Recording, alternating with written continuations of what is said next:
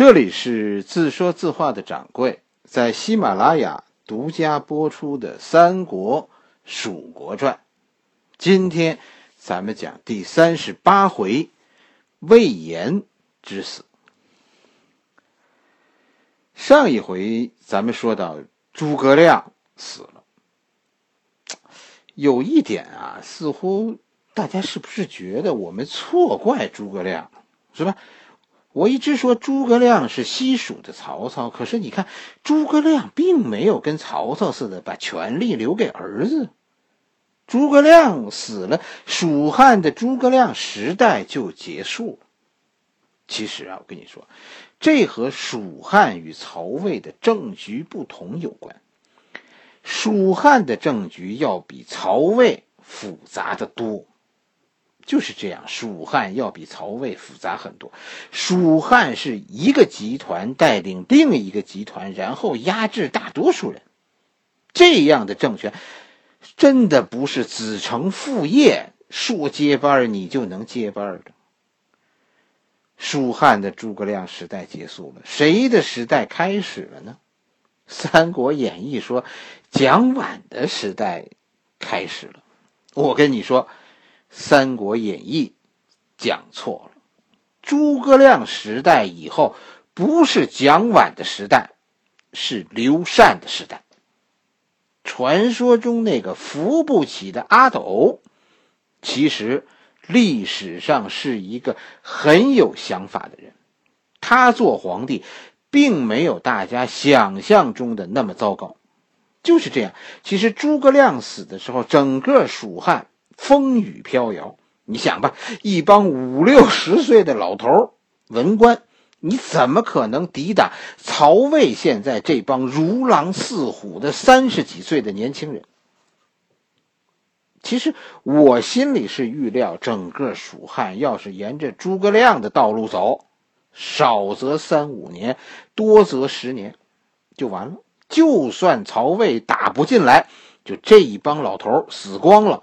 蜀汉的时代也就拉倒了，但是刘禅接手益州以后，益州蜀汉政权一直延续到公元二百六十三年，也就是说，从现在开始存在了二十九年，小三十年啊！而且其实刘禅最后的蜀汉灭亡，你后你往后听，怎么看其实都是一个意外。哎，什么意思？刘禅代理的蜀国呀，其实按理说可以更长久的。关键问题在哪儿呢？刘备建立的是大汉，对吧？到诸葛亮这儿，大汉就已经变成蜀汉了。而到了刘禅的政权，我们怎么看都没有汉了，这里就是蜀国了。刘禅其实就是蜀汉的孙权，他带领蜀汉走入本土化的时代。我们讲过张昭传了，是吧？这是大家可以去找来听听。哎呀，这个本土化其实是一个非常痛苦的转变。刘禅的故事啊，我们从这里其实就开始了。从今天开始。我就准备给大家讲讲这个被历史误会的皇帝和他手下的这几个大臣。刘禅掌权是从诸葛亮死开始，诸葛亮啊，显然是没准备让他眼中的这个公子哥接班的，但是诸葛亮也没有预料到自己会死在五丈原。一切都是突然发生的。刘禅是在一场荆州帮的内斗以后，被老丈人吴仪推上领导岗位的。当然，这个结果也是刘禅多少年积极争取这样一个结果。这事儿是这样的：诸葛亮面对自己的死，其实内心一定非常痛苦。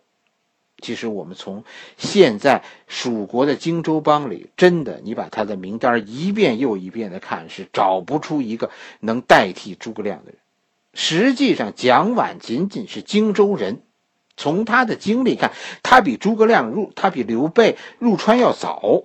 所以，实际上蒋琬虽然是荆州人，但并不属于荆州帮。他是东周军的人。可是诸葛亮的遗嘱是把自己的位置传给了蒋琬，这是一个无可奈何的选择。蒋琬并没有带过兵，这只是一个管后勤的文官。蒋琬其实在军队里没有影响力。诸葛亮这个家有多难当，你现在就看出了。整个蜀国找了一个遍，也找不到一个啊文武。都能和诸葛亮相当的人，诸葛亮一死，大家就开始争权，看着似乎是大家不尊敬诸葛亮，是吧？对诸葛亮不服啊，这是是吧？哎，他指定的领导人，这些人不听啊。其实不是，诸葛亮的遗嘱，我们现在看流传下来的这份遗嘱是有问题的。蜀汉从诸葛亮上台就是军政府。诸葛亮执政期间，有多一半时间是住在军营里。最后，诸葛亮也是死在两军阵前。现在，诸葛亮怎么可能说任命一个文官当自己的继承人？但是，诸葛亮的遗嘱中并没有说武将谁接班，而且其实。军队的长官才是国家政权的决定人，这是诸葛亮的体制。诸葛亮的遗嘱，我们说流传下来的这一份有问题。诸葛亮时代，军权在握的荆州帮，在诸葛亮死后陷入到领导权的斗争之中。但是螳螂捕蝉，黄雀在后，这场荆州帮的内斗。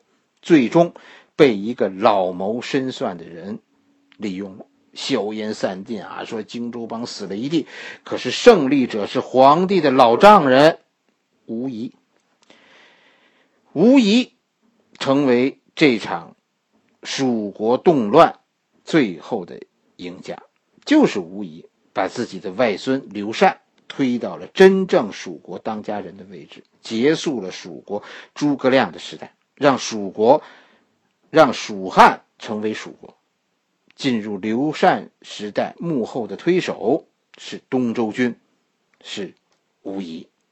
这个事儿是这样的：诸葛亮死后，荆州帮就打起来了。当然，我们知道有人幕后，这是有人幕后挑唆的结果。参与到争斗中的最主要的力量是两方，一方是诸葛亮最倚重的大将。啊，也可能是现在蜀汉唯一一个世界级的战将了，就剩下这一个了，这就是魏延。魏延现在手里有自己的军队，甚至如果你仔细研究，其实蜀汉最能打仗的部队现在都在魏延手下，甚至于魏延最后认为靠自己的部队就可以独立发动对曹魏的战争。另一个要抢着接班的人是诸葛亮的管家。杨仪，按咱们现在的官职，杨仪当时的身份是诸葛亮的参谋长。杨仪是没有自己的军队的，支持杨仪的其实是吴仪的东周军。表面上这是荆州帮的内讧，是吧？荆州人杨仪和和荆州人魏延打起来了，但实际上这是东周军在诸葛亮死后的一次夺权。东周军挑唆杨仪反对魏延掌握军权，因为确实有传说是说诸葛亮实际上是有武将接班人的，诸葛亮是指定蒋琬当了文官的接班人，魏延是诸葛亮指定的武将接班人。杨仪是一个呃大局观不怎么正确的人。他掺和到这件事里来，最大的作用就是帮助吴仪成功的分化了荆州帮，而事后呢，整个政权根本就没有杨仪的位置。整个故事《三国演义》说了很多，是吧？而且说的应该说，呃，也很精彩。史书上的记载呢和《三国演义》不同，但是呢，呃。一种说法呢，都是说说诸葛亮一死，参谋长杨仪和大将魏延就爆发了冲突，从最初的口角到最后兵戎相见。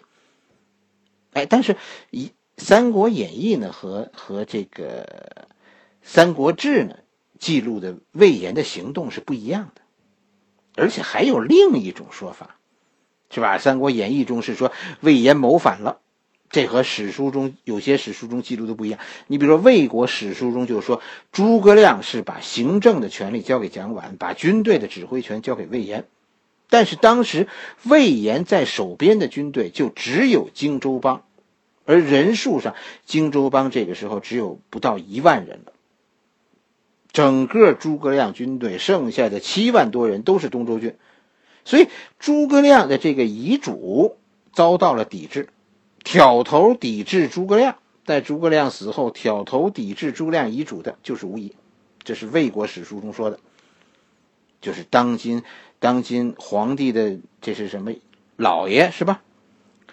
吴仪后来挑拨参谋长杨杨仪。哎，这才爆发了杨仪和魏延的争斗。《三国演义》和《三国志》都是说，是魏延不执行诸葛亮的遗嘱，但是魏国的史官说正相反。战争的过程在记录上也有区别，《三国志》《三国演义》都是说是魏延进攻，杨仪防守，但是魏国的史书说。不是这样，是杨仪倚仗东周军人多势众，追着魏延打，魏延一再避让，一再避战，希望避免自相残杀，甚至到最后，魏延宁肯身死，也不让部队抵抗。按照按照魏国史书，最后魏延是只身逃走，被追兵追上，杀死在路上。《三国志》没有仔细的说到底怎么杀死魏延的，但字里行间其实都是和《三国演义》是一样的。最后突入魏延军阵，杀死魏延的是王平和王平的无当飞军。真的，这个无当飞军后面还有，这是一支非常恐怖的部队。魏延的部队不怂啊，可是挡不住这支无当飞军。你说这几段历史书哈，到底谁说的是是真话呢？很让人很困惑。反正你自己去选吧。我其实我这个人是很喜欢魏延的。如果真的像像魏国史书中记载的那样，魏延用自己一死保全了蜀汉的军队，那魏延是一个真英雄。你要知道，这是记录在敌人历史中的英雄啊。但是，当史书读到这里，我总是为魏延感到悲伤。魏延在自己人写的历史中是一个卑微小人，是一个脑后有反骨的叛徒。可是，连他的敌人都不得不承认，他是真英雄。你读历史的时候，是不是应该有自己的判断？难道不应该说多一个心眼儿吗？魏延死了，其实杨仪的风头也就到头了。杨仪被调离军队，是吧？很快就从政坛上消失了，一年多，大概不到两年，就听说杨仪因为散布反政府言论被捕。然后莫名其妙的死在狱中。杨仪一从汉中离开，无疑就成为了蜀军的总指挥。蒋琬并没有接替诸葛亮的位置，说成为蜀国的丞相，没有。为什么呢？刘禅撤销了丞相这个官职，并且禁止人们纪念诸葛亮。在蜀国，诸葛亮这三个字是不能提起的。和你想象的不同，蜀国人并不怀念诸葛亮。还有一个因为诸葛亮的死而绝望的，是吧？这个人就是诸葛亮的政敌李严。《三国演义》这一段其实写的很奇怪，说诸葛亮一死啊，李严很李严很悲伤，感觉再也没有人赏识自己的才华了啊，于是。于是悲伤而死，竟然李严能成为诸葛亮李严能认为说诸葛亮是知己，这是只有文学家才能够想象出来的。我是不信，这不能让人相信。李严不是死于对诸葛亮的悲伤，李严巴不得巴不得诸葛亮早死。在李严这帮人的眼睛里，我跟你说，诸葛亮是死晚了。诸葛亮啊，好人呐，这么好的人，可惜可惜死晚了。这才是合乎李严的想法。我宁愿相信李严是死于愤懑。诸葛亮已经死了，可是没有人来请自己出山。刘禅这小子不地道，他忘了我当年是怎么被罢官的，我是为了谁做出的牺牲。史书中说，李严同年死于愤懑，就是这样。公元二百三十四年，蜀汉发生了巨变，诸葛亮的时代落幕了。刘禅在自己外公的帮助下，成功上位，成为蜀国。说了算的皇帝，蜀国随后的走向就是刘禅的想法。这一年，刘禅二十八岁。三年以后，公元二百三十七年，刘禅的外公吴仪病死在汉中。二百三十八年，诸葛亮死后啊，第四年了，他当年选中的接班人蒋琬才重新被恢复工作。不是宰相，蜀国已经没有宰相这个职位了，皇帝已经撤销了这个岗位，蒋琬是从军了。蒋琬出山是去汉中指挥汉中的军队。哎呀，吴仪死后，蜀汉竟然再也找不到一个能带领军队的人物。